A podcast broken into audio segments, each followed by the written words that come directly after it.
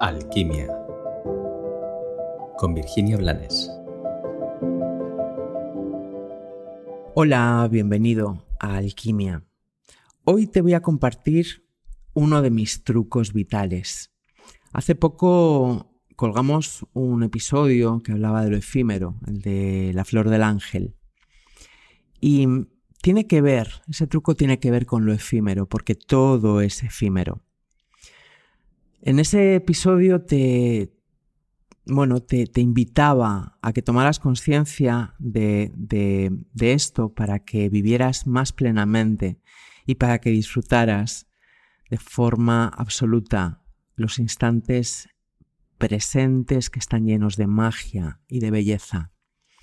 Y hoy te voy a invitar a que cuando tu ego maleducado o tu emoción desbordada te arrastren a tus peores niveles de energía tóxica, te pares a pensar si el disparador que te ha activado eso que es lo peor de ti, eso que aún tiene que madurar y sanar para dejar de hacerte daño, te pares a pensar si te vas a acordar de eso que te acaba de pasar, que te acaban de decir, que te acaban de negar dentro de 10 años.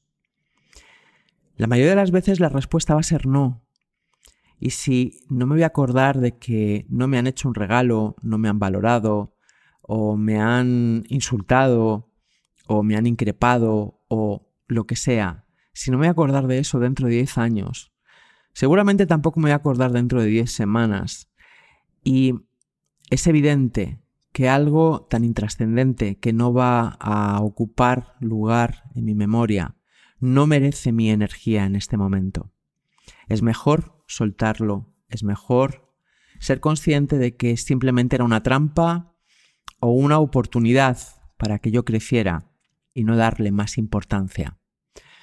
Puede que tu ego argumente que está harto y puede que tu ego te empuje a necesitar tener razón o a necesitar ser visto o a necesitar una disculpa o a un montón de cosas. Bien, pues pregúntale también a tu ego. ¿Nos vamos a acordar de esto dentro de 10 años? Y elige, porque claro, hay que empezar eligiendo que no sea tu ego quien lidere tu vida. Y en una de esas en las que el ego se arrebata y se pone sus mejores galas y arrambla destrozándote, es un buen momento para decirle no. Elijo soltar lo intrascendental, elijo mi paz. No necesito tener razón, no necesito ser vista o visto, excepto por mí. Elijo no pelear por algo que no va a ocupar lugar en mi memoria, pero sí puede dañar el resto de mí. Como te digo, este es uno de mis trucos vitales desde hace muchísimos años. Y si empiezas a practicarlo, te vas a dar cuenta de cuánta energía has desperdiciado y cuánto daño te has hecho en cosas absolutamente efímeras, que eran feas y que, dejándolas ir, no te contaminaban. Que tengas un maravilloso día.